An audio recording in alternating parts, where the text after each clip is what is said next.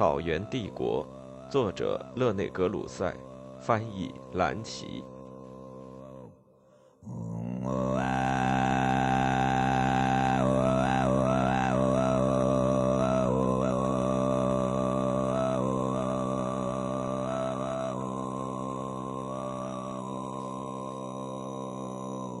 八，新兴的蒙古帝国国家与军队。尽管除掉了萨满阔阔出，但新兴的蒙古帝国仍保留了以萨满教为基础、古突厥蒙古人的万物有灵论，其中或多或少杂有仙教和中国文化的成分。大汗是神的表现，神仍是腾格里即天或天神。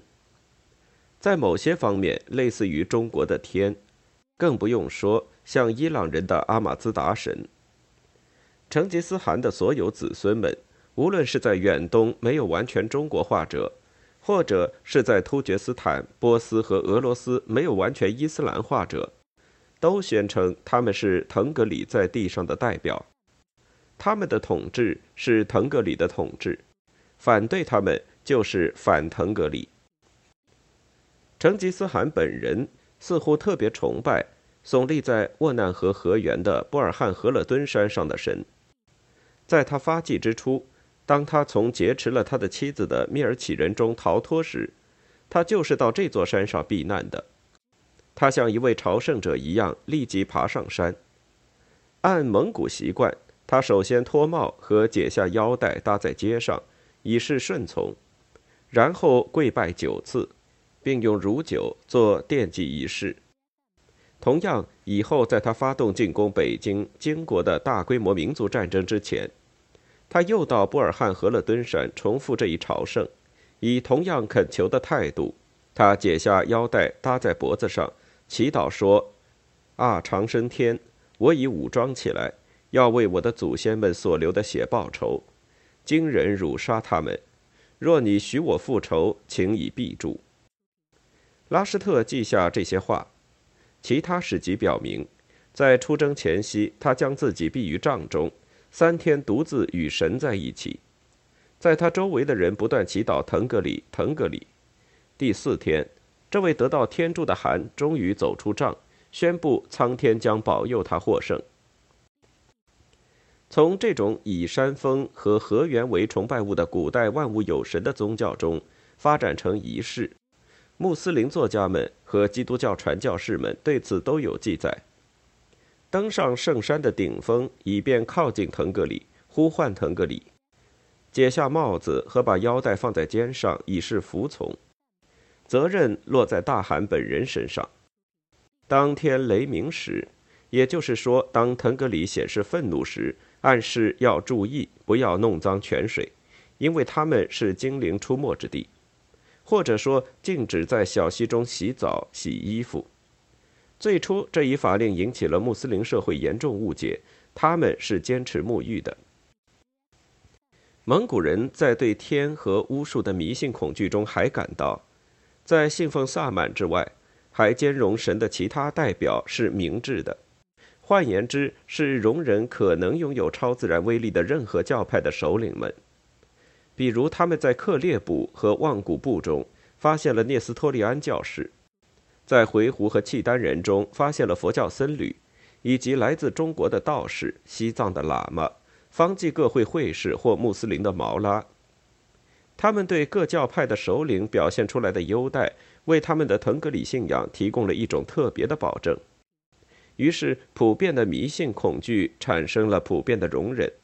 直到突厥斯坦和波斯的成吉思汗后裔们失去了这种因迷信而产生的恐惧之后，他们在世界观和行为上才变得不那么宽容。建筑在这些原则基础之上的蒙古国家，从回鹘人那里借来了文明的工具、文字和官方语言。如上所述，在乃蛮国于1204年被推翻时，成吉思汗任用已故塔扬的掌印官。回鹘人塔塔统阿，塔塔统阿担负着教成吉思汗儿子们用回鹘字书写蒙古语和用塔马河签署官方法令的任务。在这些新事物中，可以觉察出总理公署的萌芽。从一二零六年起，成吉思汗任命施吉忽突忽为大段史官。施吉忽突忽是塔塔尔人，自幼由成吉思汗及妻子博尔帖收留和抚养长大。施吉忽图忽负责用回鹘字写蒙古语音，以记录审判的决议和判决，掌管表明蒙古各贵族中。居民分配情况的花名册被称为清册。初期的这些工作导致了实用法典的产生，其次是产生了家系手册，或用伯希和另有的说法，蒙古的多奇埃种类。成吉思汗后裔的扎萨，字面意思是规章或公共法典，其初本或帝国大典。定于一二零六年召开的库里勒台上，通过扎萨得到天助之力的大汗对其人民和军队实施上天制定的严格纪律。法典确实严厉，谋杀、盗窃、密谋、通奸、以幻术惑人、受赃物者等死，违令行为，不论军民，都按公共法典和犯罪同样论罪。扎萨既是民法典，又是行政法典，是管理社会的实用的纪律。在法学领域内，由成吉思汗名言或箴言组成，这些箴言像扎萨一样未能流传下来。蒙古纪律产生的结果令西方旅游者吃惊。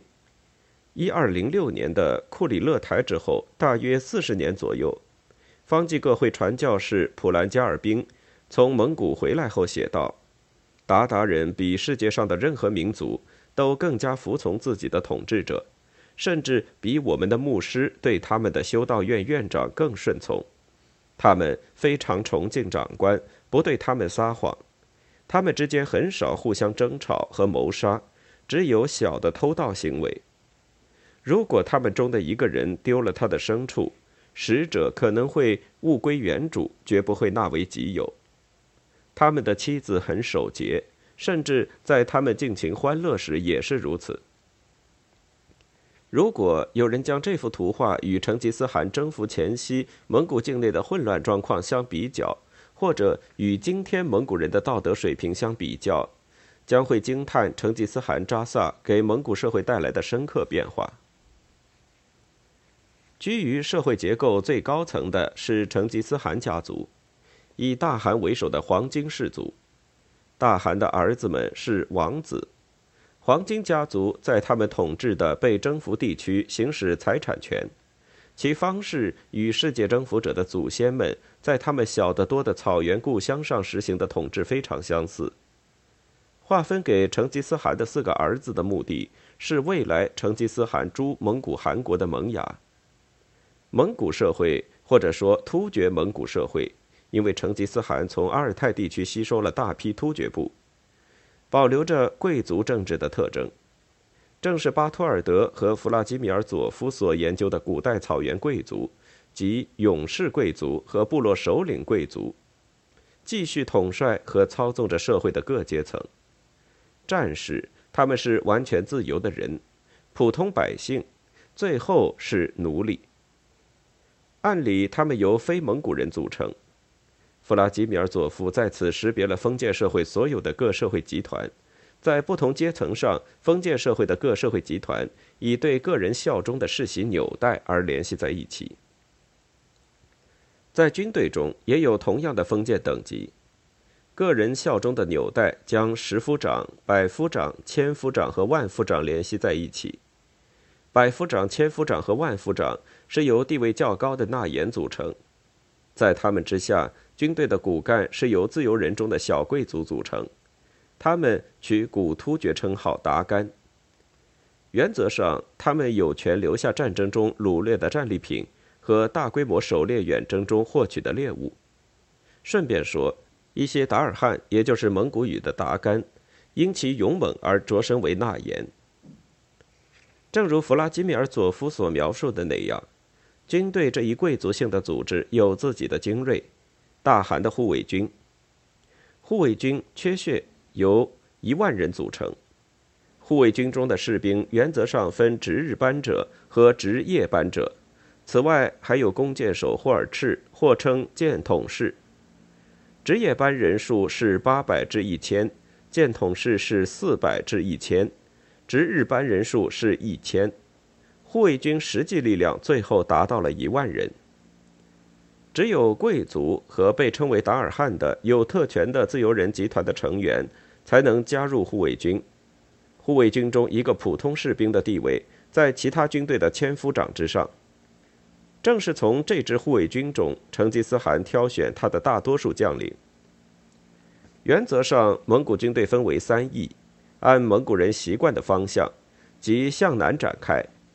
左翼军在东，最初由扎拉尔部木花里统治；中军由巴陵部纳雅指挥，还有察罕统帅的上千名挑选出来的护卫军。察罕是成吉思汗像儿子一样收养长大的唐乌剃族青年。右翼军由阿鲁纳替部人博尔珠统帅，在成吉思汗去世时，军队的实际力量已经达到十二万九千人。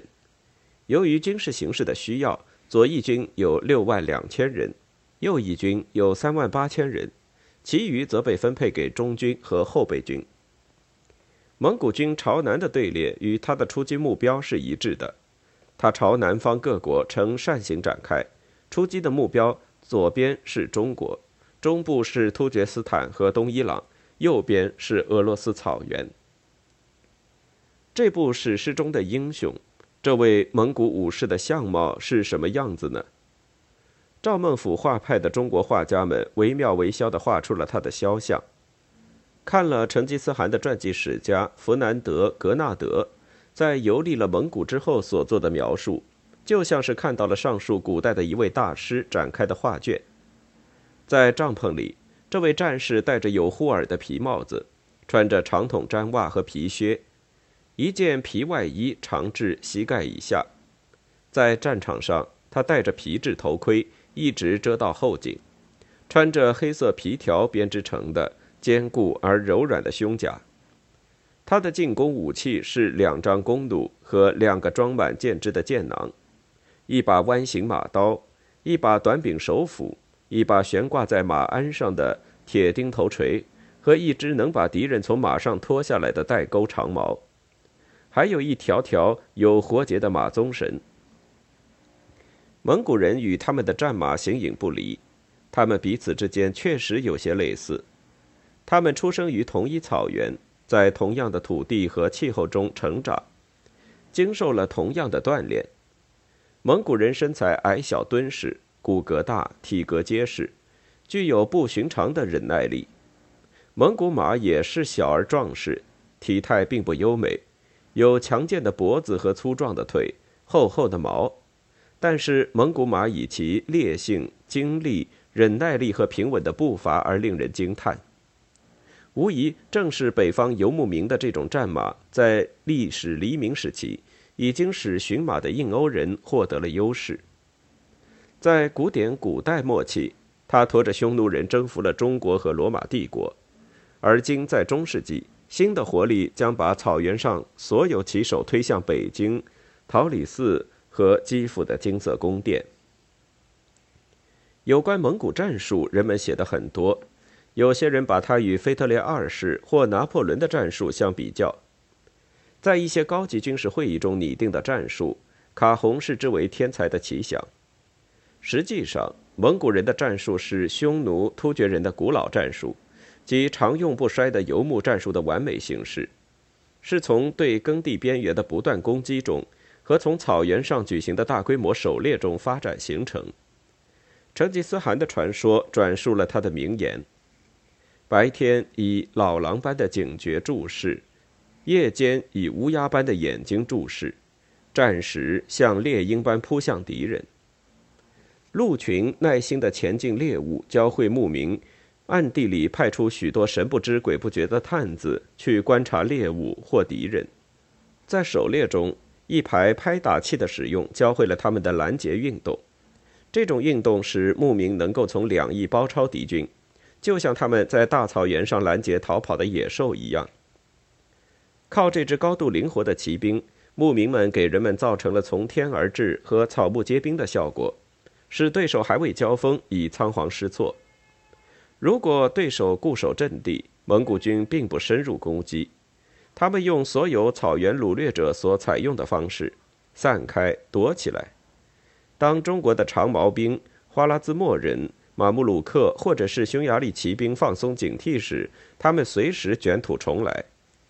在他们佯装后退时，倒霉的是错误的尾随蒙古牧民的敌人，他们将他引入迷途，使他远离自己的阵地，来到危险地带，并且进入埋伏圈内，在那里他将被包围，并像一头公牛一样被砍死。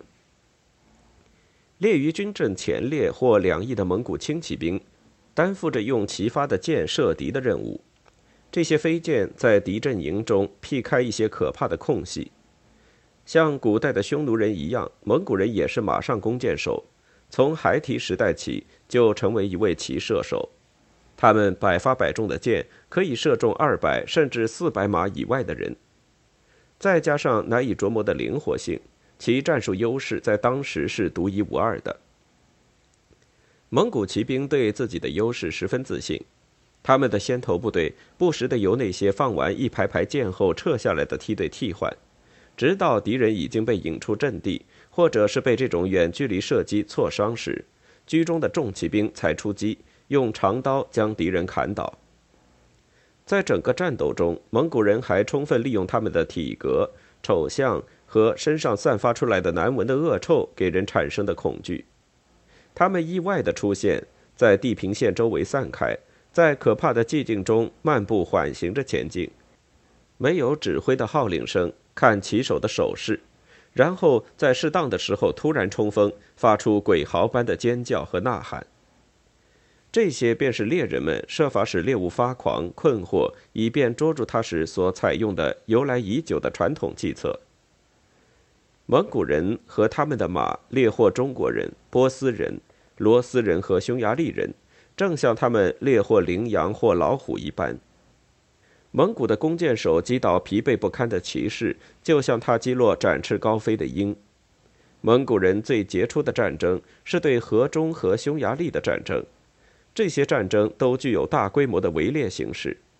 在以系统的屠杀使这种追逐结束以前，设计了使猎物疲乏、恐惧、耗尽精力和包围他的方法。